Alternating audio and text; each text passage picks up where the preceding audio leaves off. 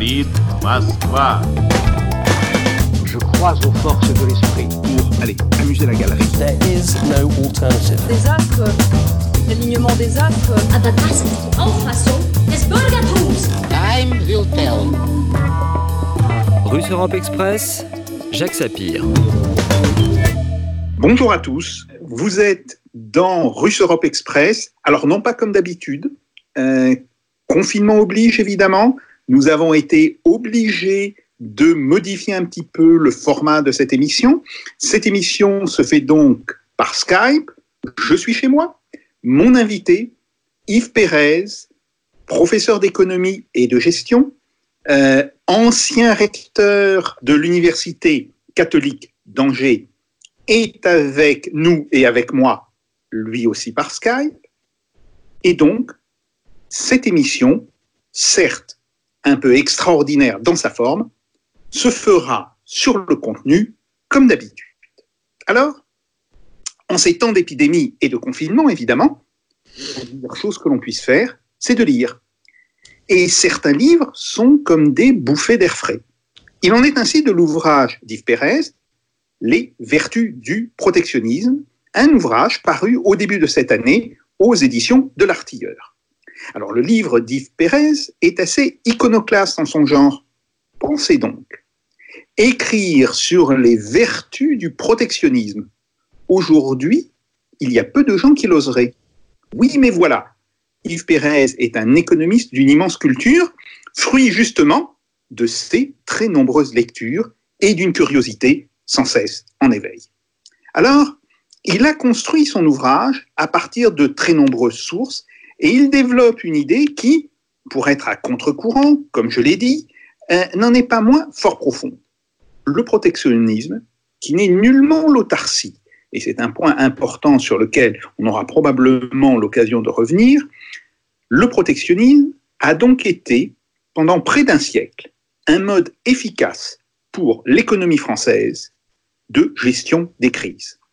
Au cœur de cette idée, une démonstration rigoureuse que le protectionnisme ne fut pas une alternative au changement, mais au contraire, un instrument facilitant ce dernier.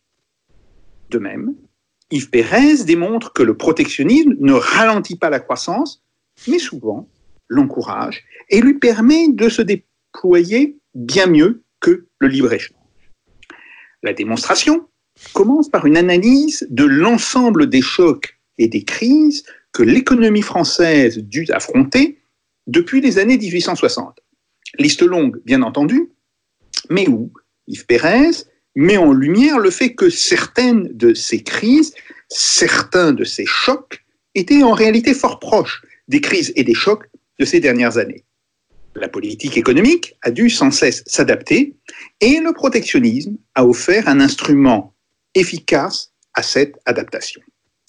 Yves Pérez poursuit alors sa démonstration par une étude fine du rôle joué par la stratégie protectionniste dans la gestion même des crises. Il montre que cette stratégie, qui s'oppose frontalement à une stratégie de libre-échange et de mondialisation, permet en réalité aux gouvernants, qu'ils soient d'ailleurs de droite ou de gauche, de faire évoluer l'économie, de la rendre plus et mieux capable de faire face aux nouveaux défis. Le point est important, on l'a dit, le protectionnisme n'a pas été synonyme de stagnation, de passéisme, bien au contraire. L'une des raisons est sans doute son intégration dans une stratégie globale de l'État. Une autre raison est que le protectionnisme, en garantissant la continuité de certaines institutions, en constituant d'ailleurs par lui-même une de ces méta-institutions qui encadrent une économie, a permis l'émergence d'un mode de régulation relativement spécifique à l'économie française. Le point est important. Les économistes qui pensent en termes de mode de régulation décrivent en général des systèmes qui sont communs à plusieurs pays. Yves Pérez, quant à lui, s'intéresse au contraire aux continuités de la longue durée dans l'économie française. Il montre que le système protectionniste permet une répartition originale des gains et des pertes entre acteurs économiques. Il est alors intéressant de se pencher sur les chapitres où Yves Pérez analyse les rapports et les ressorts de la productivité de l'économie française, une économie caractérisée par une faiblesse d'avantages comparés, faiblesse que le protectionnisme, justement, a très bien su compenser. La crise actuelle, la crise que nous vivons, issue d'une crise sanitaire, repose les questions fondamentales de l'arbitrage entre protectionnisme et libre-échange. Le président de la République, Emmanuel Macron, a défendu le 31 mars l'idée que la France puisse redevenir complètement indépendante pour certaines productions. Très clairement. Et même si une indépendance totale, bref, une capacité d'autarcie, n'est pas nécessairement souhaitable, le niveau de dépendance actuel, qu'il s'agisse de la production des masques de protection, de la production des médicaments, de la production des substances actives, aujourd'hui, entre 60 et 80% des substances actives des médicaments que nous utilisons sont produites en Inde ou en Chine, on voit bien que ce niveau de dépendance, issu du libre-échange et d'une idéologie mondialiste, n'est plus tolérable. Bref, ruse de l'histoire, et si un virus venu de Chine, justement, effet de la mondialisation, nous ramenait aux pratiques du protectionnisme Oui, je crois que la crise actuelle, effectivement, remet les, les, les, pendules à l'heure, en quelque sorte. Et je crois que c'est un moment d'interrogation hein, sur les liens entre euh, mondialisation et, et, protectionnisme. En effet, on a joué depuis 30 ans, peut-être 40 à peu près. Je situe à peu près le, le virage à partir de 1974, l'arrivée de Valéry Giscard d'Estaing à la présidence. La fameuse contrainte extérieure. La fameuse contrainte extérieure. Hein, et euh, euh, la France qui ne pèse que 1% de, de, du monde, etc., de la population mondiale. Euh, c'est à partir de ce moment-là qu'on on fait le choix de, de la mondialisation. Auparavant, et je, le, je de le montrer dans le livre, toute la période qui va de 1958 à, à 1974, donc sous le général de Gaulle et Pompidou, Georges Pompidou, euh, c'est un, une ouverture euh, prudente et, contrôlée d'une certaine façon. Hein. La France se déploie, se redéploie après la, décolonisation vers l'Europe, mais c'est la petite Europe, c'est l'Europe des six, avec un tarif extérieur commun qui est protecteur et euh, avec une, France qui retrouve un marché agricole de bonne dimension, hein, le, marché, le marché commun agricole, dont le général de Gaulle fera une clause euh, essentielle, hein, allant jusqu'à la politique de la chaise vide. Donc, on est là dans, une, dans une, un redéploiement très, une ouverture économique très prudente d'une certaine façon. Et puis la baisse des droits de douane à l'intérieur du marché commun euh, s'accompagne de politiques industrielles fortes. Hein, qui vont donner euh, toute l'industrie aéronautique, aérospatiale, le nucléaire, la filière du nucléaire, l'armement, donc toute une série d'investissements de, impulsés par l'État. C'est donc à partir de 1974 qu'on a le virage hein, libre-échangiste et euh, où la France va commencer euh, à, évoluer dans cet univers-là. Alors il y aura, j'essaie de le montrer dans le livre, on y pourra y revenir, mais il y a eu des étapes, hein, il y a eu différentes étapes. La dernière me semblant être, en ce qui me concerne, euh, les guerres du Golfe. La première guerre du Golfe, où la France va perdre son dernier allié protégé, l'Irak de Saddam Hussein, hein, qui euh, était un, partenaire privilégié hein, de, la France avec le, deal, je dirais, pétrole contre sécurité. Et euh, à partir de là, à partir de ces guerres du Golfe, à mon avis la première, mais un petit peu on pourrait prolonger jusqu'à la deuxième, mais surtout la première, la France se retrouve, je dirais, euh, à nu, je dirais, dans, la mondialisation. Elle n'a plus véritablement d'espace protégé. Surtout que ses liens avec l'Afrique et l'Afrique du Nord se distendent. Euh, il y aura l'intervention contre la Libye avec la chute de, du colonel Kadhafi sous, sous, Sarkozy, sous le président Sarkozy, et donc il va marquer véritablement le, le, la rupture définitive avec ce qui restait encore d'espaces protégés, de, de, de marchés protégés résiduels, en quelque sorte. La France se retrouve complètement à découvert. Et on arrive effectivement à la situation actuelle, et je rejoins effectivement ce que tu dis, savoir que le, le, le, virus venu de, de, Chine, le coronavirus, tout d'un coup révèle les faiblesses françaises. On s'aperçoit dépendant sur des questions essentielles comme la santé, mais j'aurais tendance à dire pas que, hein, euh, de, notre, de nos dépendances euh, sur des questions stratégiques, sur des questions de fond à l'égard de l'étranger. Il faut faire un pont aérien pour, euh, de Chine jusqu'à Paris pour acheminer des matériels médicaux dont nous manquons cruellement. Fait. Alors, je voudrais que l'on revienne un petit peu en amont dans l'histoire, euh, parce que je pense que c'est effectivement une question importante. La France, dans les années 1860, donc sous le Troisième Empire, semble se rallier au libre-échange. Le fameux traité Cobden-Chevalier, dont nos professeurs, qui souvent ont été communs, nous avaient beaucoup parlé à l'époque. Et je rappelle pour nos auditeurs et nos téléspectateurs que cette époque, c'est justement le début des années 70. Et c'est un point important parce que nous avons été l'un et l'autre formés au début des années 70.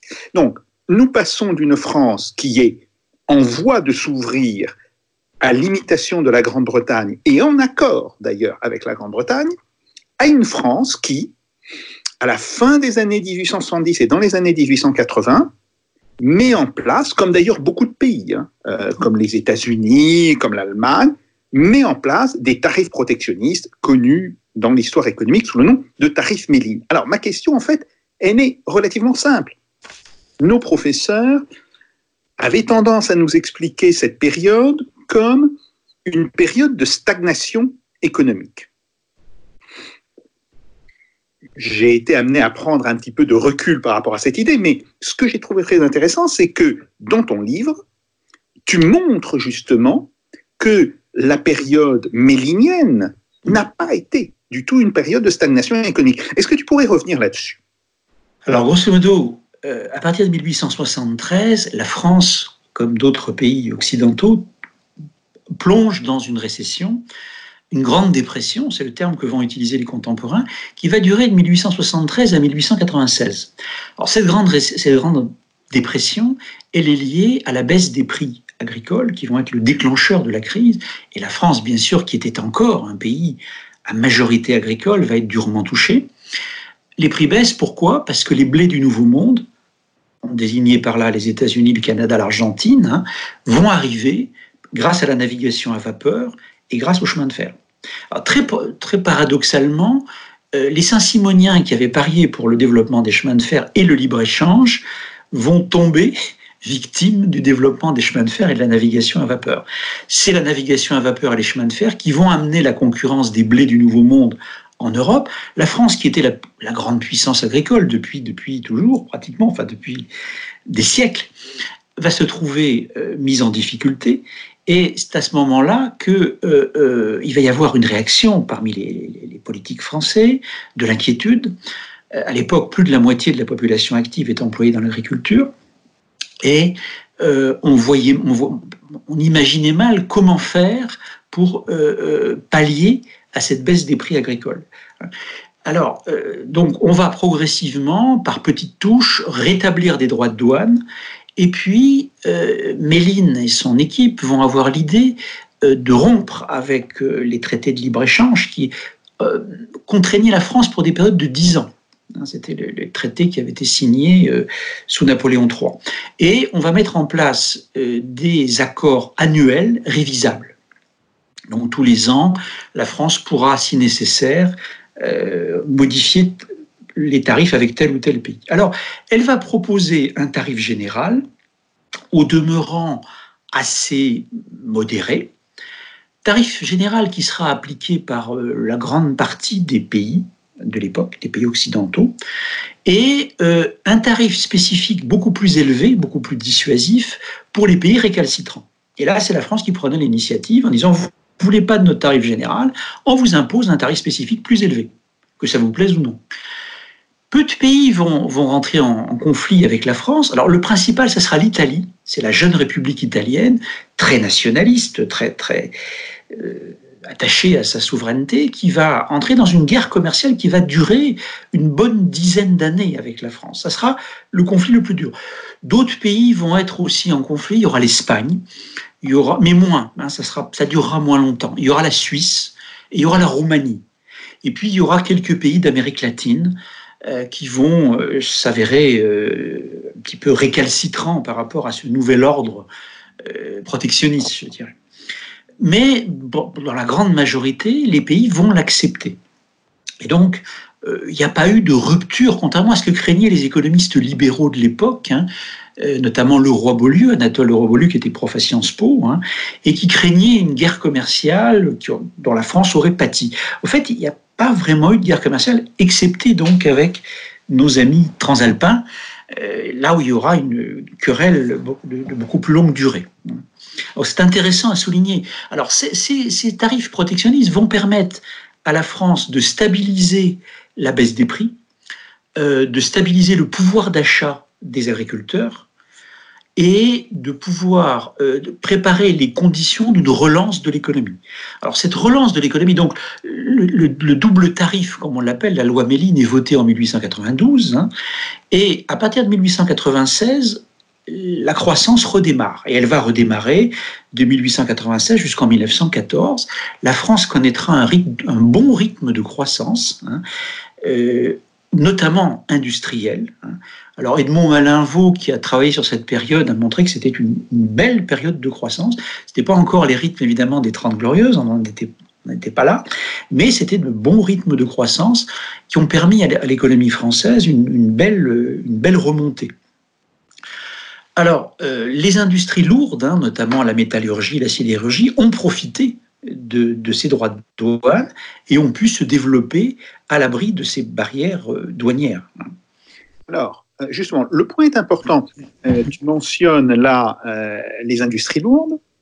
Et l'un des points qui m'a frappé, que je connaissais, mais qui m'a frappé parce que tu, montres très bien le parallélisme, c'est justement euh, le fait que la France souffre à la fin du euh, 19e siècle et au début du 20e siècle par rapport au charbon, oui.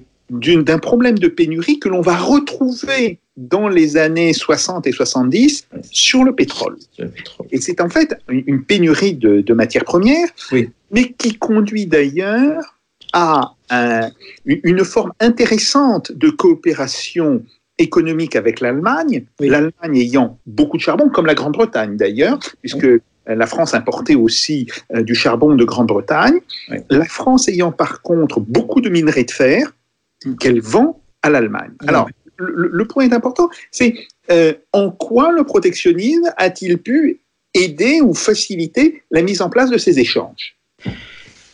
Alors, le protectionnisme a joué un rôle positif dans l'essor le, dans des, des, industries de biens de production, des industries de biens d'équipement, euh, dans la mesure où ça a permis aux industriels français euh, d'éviter d'être confrontés directement avec leurs grands rivaux, comme on disait à l'époque, américains, britanniques et allemands. Euh, ces pays-là, qui étaient richement dotés en charbon, avaient un avantage concurrentiel. Alors, pourquoi? Parce que la France avait du minerai de fer, mais il faut voir qu'il fallait qu'elle elle, devait importer un tiers de son charbon avant 14 pour faire tourner son industrie. Et elle l'importait principalement d'Angleterre, enfin, notamment d'Angleterre, un peu d'Allemagne, mais d'Allemagne, c'était surtout le coq, c'était surtout donc des charbons de, de grande qualité, hein, qui étaient très utiles évidemment. Mais en quantité, c'était quand même l'Angleterre. Et l'Angleterre, à l'époque, dictait les prix mondiaux de la tonne de charbon alors parce que euh, la City était évidemment la place financière dominante, que la marine marchande britannique était la première du monde à l'époque, et que tout le charbon était acheminé par la marine marchande britannique. Donc il y avait une, en quelque sorte un bloc de compétences, je dirais, autour de, autour de la Grande-Bretagne sur ces sujets. La France vendait euh, du minerai de fer, notamment à l'Allemagne, mais le prix relatif du minerai de fer était moins élevé que celui du charbon. Donc la France devait vendre une bonne partie de son minerai de fer pour pouvoir se payer son charbon. Et donc ça, aurait ça, ça, ça, ça, a été, ça a été un frein à la croissance française, à la croissance industrielle française. Donc le, le, les barrières protectionnistes ont permis de stabiliser un petit peu cette, cette situation et de permettre aux industriels français, notamment ceux du Creusot, de, de pouvoir développer leur, leurs activités en évitant d'être à découvert, je dirais, face, aux grandes puissances qui étaient à l'époque les Britanniques, les Allemands et, les Américains. Alors, euh, l'autre point sur lequel euh, j'ai une question importante, c'est que, euh, en fait, on a tendance à oublier aujourd'hui que la période, grosso modo, de 1890 à 1914, est une période d'intense innovation dans l'industrie et dans les produits. C'est une période, c'est ce qu'on appelle la deuxième révolution industrielle, en fait, l'émergence de l'électricité, puis de l'automobile. Et c'est chaque fois oui. Des domaines dans lesquels la France se situe très bien. Euh, L'automobile en particulier, euh, la production d'automobiles française est égale, voire supérieure à la production d'automobiles allemandes en 1914. En fait, la motorisation pénètre beaucoup plus vite dans l'armée française à partir de 1914-1915 que dans l'armée allemande. Euh, l'armée française sera ainsi à la pointe du développement d'automitrailleuses et d'autocanons. Euh, voilà. euh, même chose sur la question. Euh, l'industrie aéronautique ou l'émergence, parce qu'on est plus en présence d'une forme d'artisanat hein, dans l'aéronautique, mais il y a plus de producteurs français que de producteurs, que de producteurs allemands. Bref. en fait, est-ce que c'est simplement un phénomène dû au hasard? Ce qui existe aussi en économie. Hein.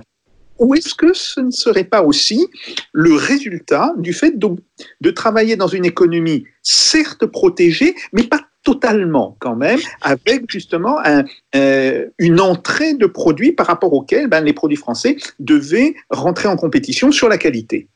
Tout à fait. Alors, le, protectionnisme français va être tout au long de cette période un protectionnisme relativement modéré. Hein. Euh, on protège l'agriculture parce que c'était la plus menacée. On va protéger sensiblement moins l'industrie que l'agriculture. Dans ce point de vue-là, il y a eu un dégradé dans la, dans la protection française et les tarifs euh, protecteurs français seront inférieurs aux tarifs protecteurs allemands et a fortiori américains. Les États-Unis étant le pays le, probablement à l'époque le plus protectionniste au monde, hein, je dirais, enfin en tout cas dans le monde développé de l'époque. Hein. Donc ce, ce système-là va encourager les, je dirais, les industries novatrices, les, les industries nouvelles, hein, qui vont pouvoir effectivement éclore et se développer. Et alors, le protectionnisme aura également un autre impact positif, c'est qu'en sauvegardant le pouvoir d'achat des paysans, il va aussi sauvegarder leur capacité d'épargne. Et l'épargne française avant 14, c'est pas totalement, mais c'est quand même en partie une épargne paysanne. Alors cette épargne avait été traumatisée par la crise du, du canal, du, de la crise de Panama dans les années 1880, avec l'échec de la construction par Ferdinand Lesseps du canal de Panama. Ça avait été un énorme drame euh, à l'époque en France. Les épargnants s'étaient détournés de d'une mondialisation trop libérale, j'allais dire un petit peu, qui leur faisait peur. Et là, la France va se tourner vers la Russie tsariste, va conclure un, un traité de, diplomatique avec la, la, la, Russie tsariste, et les épargnants français vont apprendre à souscrire à, travers les banques françaises aux emprunts de l'État russe. Alors ces emprunts de l'État russe étaient des levées de fonds que faisait l'État tsariste pour financer la construction des chemins de fer en Russie, ce qui était évidemment euh, un énorme chantier. Euh, développer l'industrie lourde et développer l'industrie d'armement. Et alors c'est très clair quand on revoit les écrits de l'époque, c'est Charles de Freycinet qui est, alors Charles de Freycinet qui était l'homme qui avait développé le chemin de fer au niveau local, c'est-à-dire c'est lui qui avait fait rentrer les chemins de fer dans la France profonde, on pourrait dire aujourd'hui la France périphérique. Les lignes Freycinet qui sont construites d'ailleurs à écartement métrique et non pas sur l'écartement normal. Tout à fait.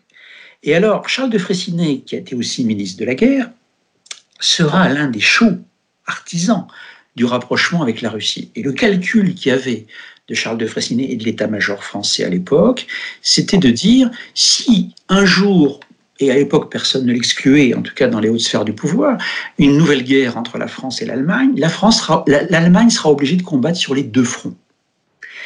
Et il faut dire que Quand on regarde l'histoire, c'est fascinant, parce que quand la guerre éclate, les alliances fonctionnent bien entre la Russie tsariste et la France, et euh, tout ça tient jusqu'en octobre 1917. C'est les hasards de la guerre. Là, on retrouve non pas simplement en économie, mais aussi évidemment dans la chose militaire et stratégique, les hasards de, la guerre. Et c'est à ce moment-là que la, révolution éclate en Russie et que les bolcheviks prennent le pouvoir. Mais euh, cette alliance a fonctionné. Alors, elle a permis à l'épargne française de trouver des débouchés importants en Russie. Les entreprises françaises se sont développées, ont contribué au développement de la, de la Russie à l'époque. Hein. La Russie qui avait un taux de croissance très rapide au cours de cette période. C'était le pays d'ailleurs qui avait la, le taux de c'était le pays émergent par excellence, celui qui avait le taux de croissance le plus rapide. Et euh, la place financière de Paris était devenue la deuxième du monde après celle de Londres. Alors certes à bonne distance de celle de Londres, mais en tout cas devant l'Allemagne et devant celle de New York. Tout à fait. Et, et, et ça, c'est un, c'est un élément qu'on a tendance aussi à oublier. Euh, la financiarisation, mais c'est une financiarisation évidemment bien différente de celle qui va se développer à partir de 1990-2000. Euh, cette financiarisation existe déjà en partie, mais il s'agit beaucoup plus d'une financiarisation liée soit à des prêts souverains, donc à des prêts à des États, ça. soit ouais à des investissements d'infrastructures oui. euh, qui sont faits dans, euh, dans différents pays. Et c'est là, effectivement, où on retrouve euh, un lien entre la dimension financière et la dimension industrielle. Alors, une troisième question, oui. disons un troisième thème que j'aimerais aborder avec toi, mm -hmm. c'est le basculement vers un protectionnisme généralisé à partir du début des années 30 euh, qui est en particulier sensible sur la Grande-Bretagne. Hein. C'est le moment où la Grande-Bretagne, suite aux injonctions de Keynes, abandonne euh, le libre-échange. Euh, les États-Unis euh, renouent avec une vieille tradition protectionniste dont tu as parlé d'ailleurs, les tarifs McKinley de la fin du 19e siècle qui étaient très importants. Bon, bref, l'ensemble du monde développé, évidemment, l'Union soviétique n'est pas inclue dedans, même si l'Union soviétique maintient des contacts économiques importants oui. avec ceux que l'on appelle les pays capitalistes à l'époque, euh, mais dans un cadre évidemment très particulier, qui est celui du, du commerce d'État. Bref, on a un basculement vers le protectionnisme et une des idées qui est couramment développée euh, dans la, la littérature non, moins académique que la littérature, je dirais, de vulgarisation.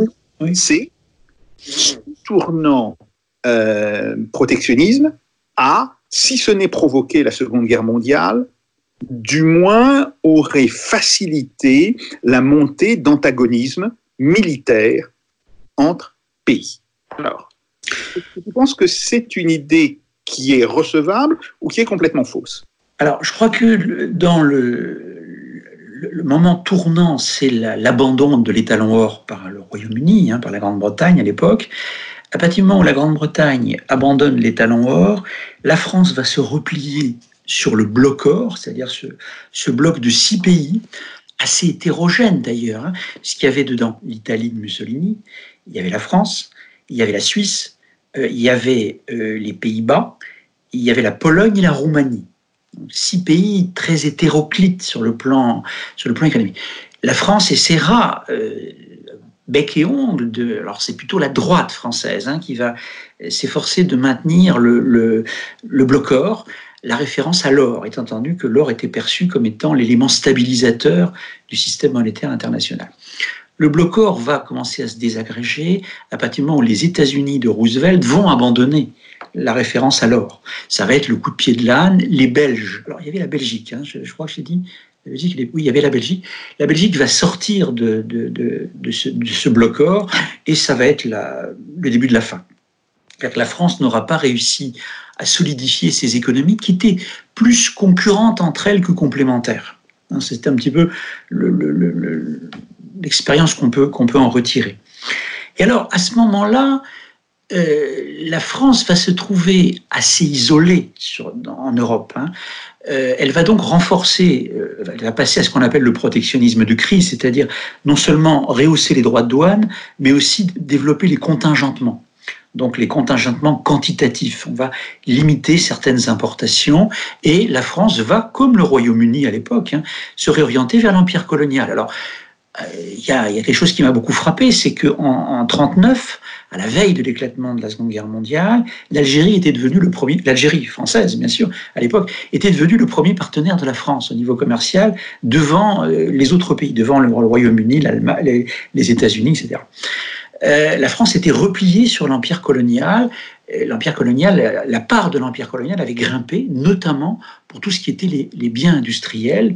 La France vendait une grosse, une grosse partie de ses biens d'équipement, de ses biens industriels à son empire colonial. Alors que avant, dans les années 20, au début des années 30, c'était loin d'être le cas. Hein. Il y avait, la France vendait aussi sur d'autres marchés que, que le marché purement colonial. Mais donc il y a eu un repli sur l'empire, alors qui a été accentué par euh, ben, l'arrivée d'Hitler au pouvoir en 1933, c'est une, une cassure euh, importante. L'Allemagne va choisir. L'Allemagne, qui était jusque-là un pays très exportateur, l'Allemagne de Weimar était un pays très exportateur, qui inquiétait beaucoup les économistes français de l'époque, qui étaient inquiets par euh, cette, euh, cette, stratégie weimarienne, je dirais, d'exportation à tout prix, notamment de biens d'équipement et les, observateurs français, les, économistes français craignaient le, facteur de déstabilisation que représentait l'Allemagne de Weimar. Puis alors après, évidemment, on passe de l'Allemagne de Weimar à Hitler, et avec Hitler, c'est la préparation de la guerre, euh, c'est la préparation donc de, c'est le retour à l'autarcie, qui n'est pas le protectionnisme, hein, qui est l'autarcie. Ça veut dire que on, ferme les frontières et on cherche à produire le maximum de choses pour, euh, en prévision d'une guerre. Et les Allemands, qui avaient quand même beaucoup souffert du blocus allié euh, franco-britannique puis américain en 14-18, en avaient gardé un souvenir amer. On oublie aujourd'hui que l'Allemagne a eu pratiquement autant de morts du fait du blocus économique allié pendant la Première Guerre mondiale que, sur le terrain, que, que combat. On estime qu'il y a à peu près, aujourd'hui les historiens estiment qu'il y a à peu près près d'un million d'Allemands qui sont morts, soit de malnutrition, d'épidémie, de manque de médicaments, et donc les personnes les plus vulnérables, c'est-à-dire euh, les enfants, les femmes enceintes, les personnes âgées, hein, qui, qui sont forcément par définition les plus vulnérables. Donc les Allemands ont renforcé ça pour éviter évidemment c'était l'objectif de se retrouver dans ce type de situation si la guerre éclatait. Alors donc l'Allemagne a pris un virage très, très, très autarcique et a entraîné avec elle toute une partie de l'Europe centrale, Pologne exceptée. Hein. Donc la Hongrie, la, Tchécoslovaquie qui a, qui a, été en partie annexée, et puis euh, la Slovaquie qui a été devenue un État vassal. Donc la Roumanie qui va devenir le, principal fournisseur de pétrole du Reich. Donc la France va perdre ces, points d'appui traditionnels, Pologne exceptée, en, Europe centrale. Le Royaume-Uni va se replier sur son empire colonial. Les États-Unis sont dans une période un petit peu, on peut dire, relativement isolationniste, au sens où c'est le démarrage du New Deal et euh, l'Amérique s'occupe d'elle-même, hein, s'occupe de sa crise, je dirais, de gérer sa crise. Et donc la France se retrouve très isolée. L'Italie mussolinienne va bifurquer vers, vers l'Allemagne. Et donc la France se retrouve dans une position euh, défavorable relativement défavorable. Alors elle va bien sûr garder des liens privilégiés sur le plan militaire avec la Grande-Bretagne, mais elle se trouve, elle va jouer la carte de l'Empire. C'est l'époque où on célèbre à, longueur de, de colonne la grandeur de l'Empire. Mais il faut le comprendre, hein, face à une Allemagne qui faisait, qui était beaucoup plus peuplée, beaucoup plus puissante sur le plan industriel, euh, la France va jouer euh, ce que le général Mangin appelait la force noire, hein, c'est-à-dire euh, les effectifs que vont lui donner l'Empire pour faire face à un déséquilibre évident avec la, renaissance de la puissance allemande sur le plan industriel au départ, en tout cas, et militaire ensuite, mais en tout cas au départ industriel.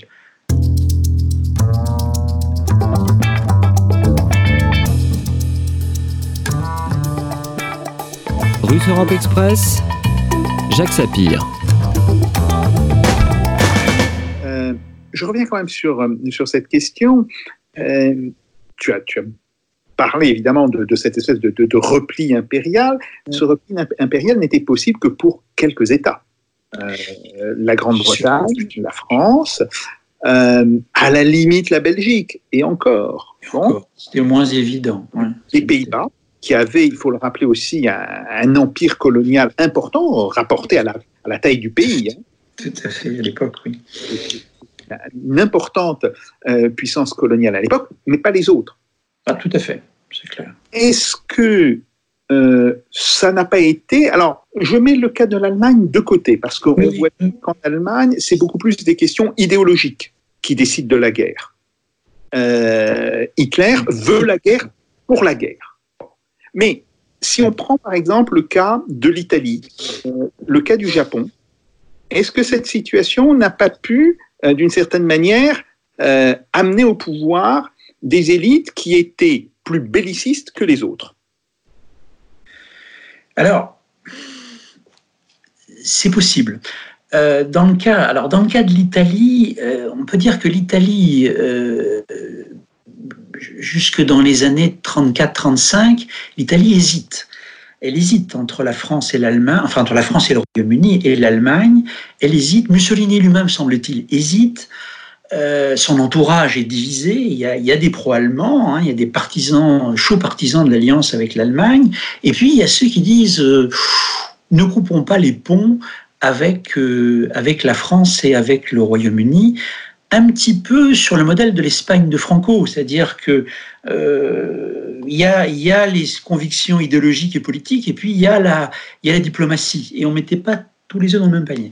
Donc le cas de l'Italie est compliqué. Finalement, le virage va être pris, et c'est finalement le, clan pro-allemand qui va, l'emporter à l'intérieur du régime. Euh, dans le cas japonais, qui est un autre cas de figure, le Japon développe son empire colonial d'une façon effectivement très agressive, puisqu'il va, il va envahir euh, la Chine, il va créer le Manchukuo, qui va être un État vassal de l'empire japonais. Et donc là, on peut dire que d'emblée, le, régime des militaires japonais qui est au pouvoir s'engage dans une politique très agressive. Euh, il y a là effectivement une, une propension à, la guerre impérialiste, à la guerre d'agression, sens, vraiment premier du terme, je dirais. Hein.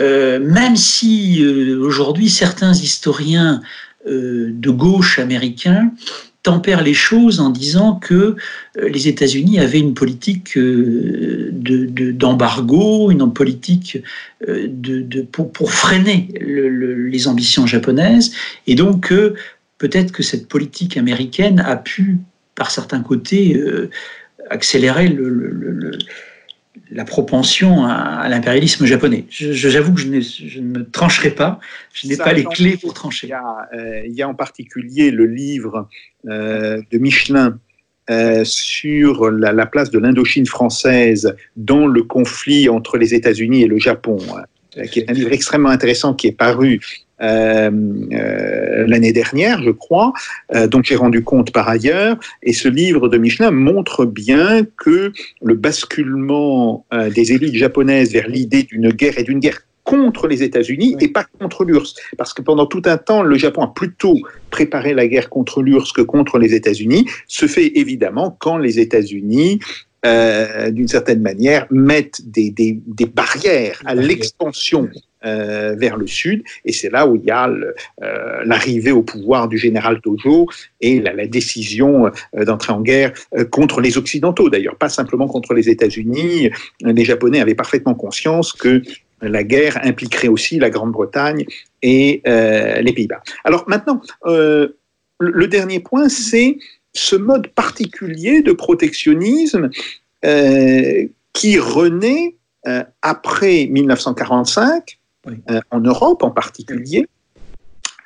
Euh, Est-ce que euh, on est en présence d'un protectionnisme au sens national du terme ou du début de la constitution d'une sphère européenne, évidemment uniquement limitée à l'Europe occidentale. Autrement dit, dans ce protectionnisme, qu'est-ce qui est déterminant? Est-ce que ce sont les politiques nationales, les stratégies économiques nationales, ou est-ce que c'est peut-être déjà, dès la fin des années 40 et le début des années 50, la vision de certains hommes politiques, de certains économistes, de la future Union européenne?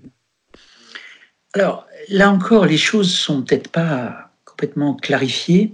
Je dirais que il y a l'intervention de l'État qui, se renforce, je dirais, après 45, avec les nationalisations, avec le plan, la naissance du plan, qui va être un temps fort. Et là, je dirais qu'on est dans une logique très nationale, alors qui est conforme aussi au programme du CNR, au programme du Conseil national de la résistance, hein, d'une affirmation nationale du potentiel économique, notamment du potentiel industriel du, pays, après les, mésaventures de, de, des années 30 et de l'occupation. Euh, deuxième chose, il y a une attitude complexe entre l'Empire et l'Europe. L'Empire continue, l'Empire colonial j'entends, hein, continue d'avoir ses partisans, à droite comme à gauche. Hein, on le verra d'ailleurs jusqu'au bout, jusqu'en jusqu'en 62 quasiment. Il y a des partisans à droite, il y a des partisans à gauche dans, dans la SFIO de l'Empire. Euh, la part de l'Empire va rester importante au niveau économique jusqu'en 58. Euh, donc, euh, il y, a, un peu le même phénomène qu'en Grande-Bretagne. C'est-à-dire la Grande-Bretagne, elle aussi, est dans une période où elle, hésite entre l'Empire, l'Europe, l'alliance avec les États-Unis. Bon, on voit qu'il y a une... Alors. Et alors, il y a effectivement un débat qui commence à naître, notamment chez les économistes français, sur l'Europe. Autrement dit, est-ce qu'il faut euh, aller vers davantage de marchés européens? Et il y aura des prises de position assez fortes hein, d'un certain nombre d'économistes sur euh, par rapport à ça. Alors, euh, on pourrait citer alors le, cas de Perrault est intéressant, le cas de François Perrault est intéressant. Perrault, quand il écrit l'Europe sans rivage, il a l'idée d'une Europe qui garde encore ses possessions impériales, coloniales. On est au début des années 50, hein, et donc à l'époque, c'est pas quelque chose, c'est pas une idée complètement euh, saugrenue. Perrault dit il faut que c'est l'Europe sans rivage. C'est-à-dire que l'Europe, avec l'Angleterre, la France, euh, elle, est, elle, est elle est présente au niveau mondial. Donc ça doit être une Europe large et pas la petite Europe que veulent construire certains. Donc il y a, ce débat qui va déchirer un petit peu euh, un certain nombre d'économistes, mais aussi de, politiques. Hein. Alors on voit effectivement euh, l'idée européenne qui commence à faire son chemin avec l'idée d'une zone de, un, marché, enfin, on ne parle pas encore de marché européen, mais en tout cas d'une zone de libre-échange un peu préférentielle avec l'Europe.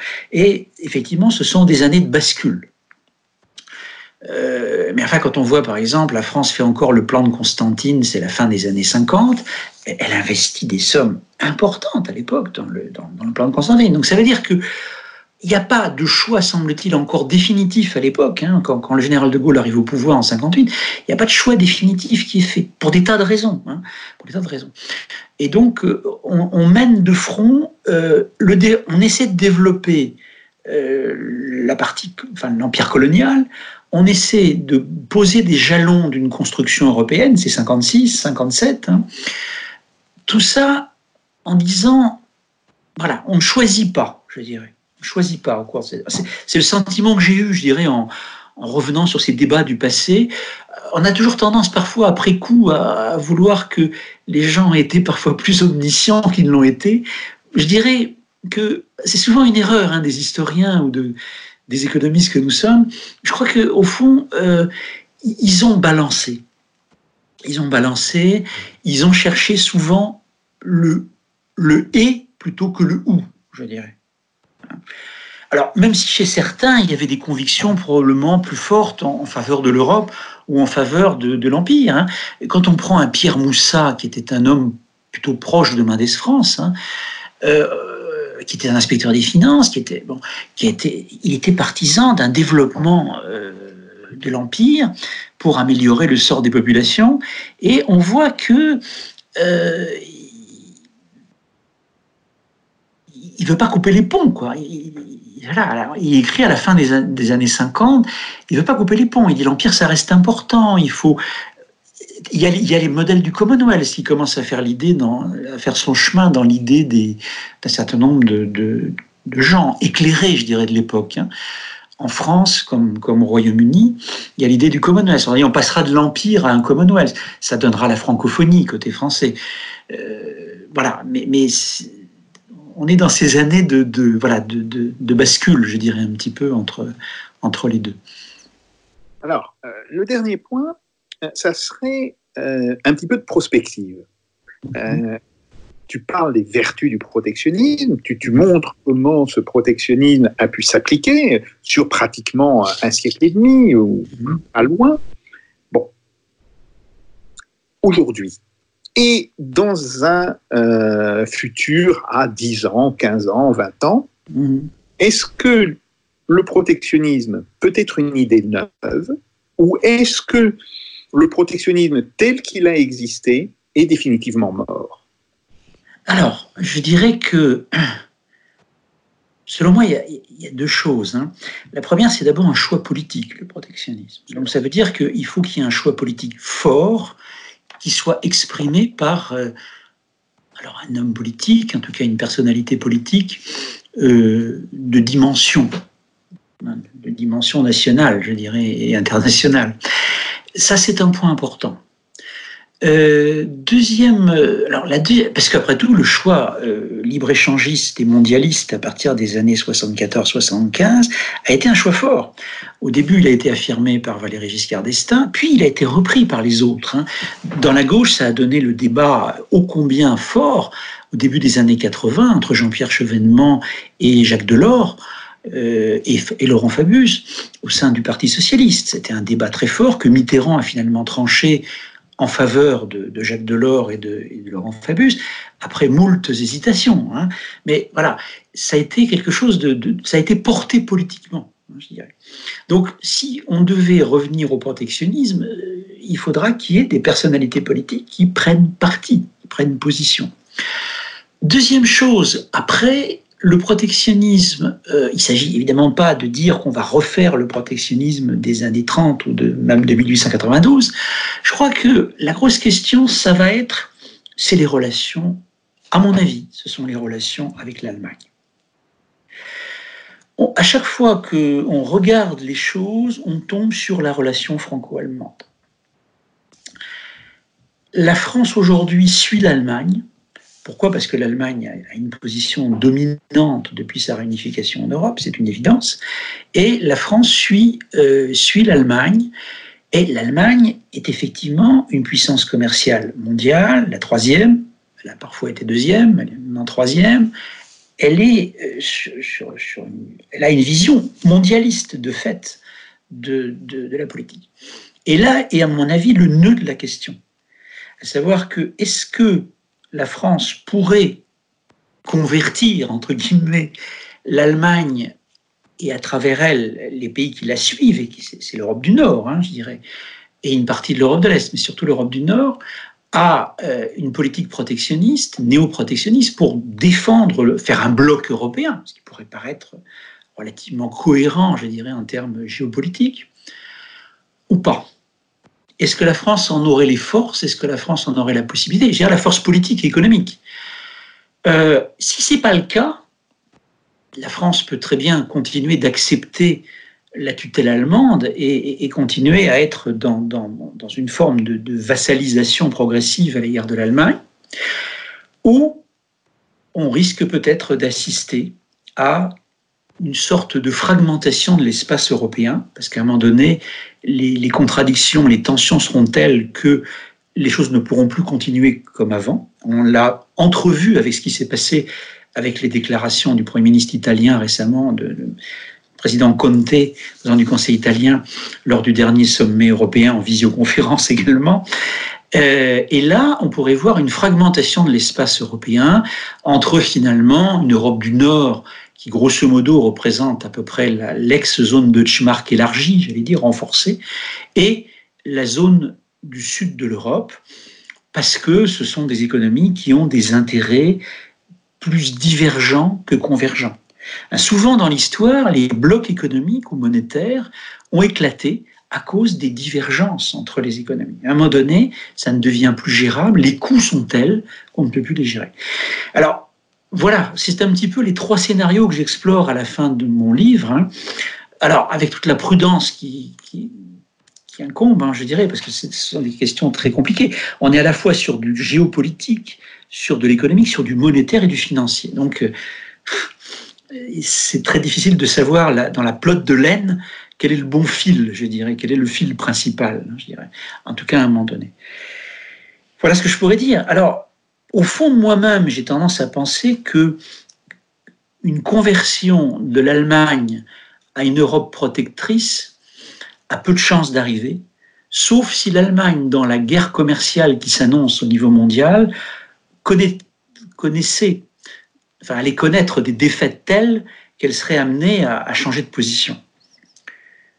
Pour l'instant, ça ne semble pas être le cas. Je dis bien pour l'instant, ça peut, les choses pouvant évidemment changer. Mais donc, si c'est pas le cas, il reste le scénario d'une certaine vassalisation hein, de la France euh, vis-à-vis de l'Allemagne, qui, est déjà amorcée d'une certaine façon par certains côtés, ou alors c'est le scénario d'une réaction politique de la France et d'autres pays peut-être de l'Europe du Sud. On pense notamment à l'Italie, qui est quand même un pays qui a un certain poids politique. Dans, c'est la troisième économie de, la zone. Et là, il se trouve que la crise du, du coronavirus va porter ces contradictions à un nouveau niveau d'intensité. Euh, si bien que l'Italie va se trouver dans une situation extrêmement euh, tendue, extrêmement forte, et que l'hypothèse de la mutualisation. Tu l'avais, tu l'avais fort bien dit, je crois, dans un, dans un de tes écrits récents. Je, crois dire que c'était dans le spectacle du monde, peut-être, il me semble. Hein voilà, je, crois avoir encore l'article en tête. Euh, euh, il est évident que la mutualisation, l'Allemagne n'en veut pas, et on comprend pourquoi. Si on, si on regarde les choses d'un point de vue de l'intérêt national allemand, la mutualisation ne va pas dans, dans, dans, le sens de ses intérêts. On peut, on peut, le comprendre d'une façon tout à fait claire sur le plan économique, sur le plan de la politique économique. Et, et donc, à un moment donné, la, la, question de la, de la zone euro va se poser quelque part. La zone euro va se poser. Alors, est-ce que ça peut aller jusqu'à l'éclatement? C'est une question que, que, tu as déjà traitée et envisagée déjà depuis de nombreuses années.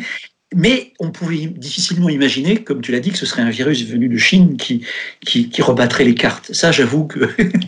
Tout à fait, nous devons faire preuve d'humilité. Aucun d'entre nous ne l'avait prévu, même si on pouvait penser à l'irruption de nouvelles épidémies euh, dans le monde. Mais aucun de nous n'avait prévu le scénario actuel. Et il faut avoir l'honnêteté de le dire. Eh bien, Yves, euh, un grand merci euh, ça a été un grand plaisir euh, d'échanger avec toi. J'espère que tu as pu apporter des réponses pour tous ceux qui nous écoutent par podcast ou tous ceux qui nous regardent sur YouTube. Et je donne donc à l'ensemble de ces gens rendez-vous à la semaine prochaine. Et comme d'habitude, et cette fois c'est moi qui le dis, et ce n'est pas Clément Olivier, Mesdames et messieurs, faites pas vos jacques. Merci à tous.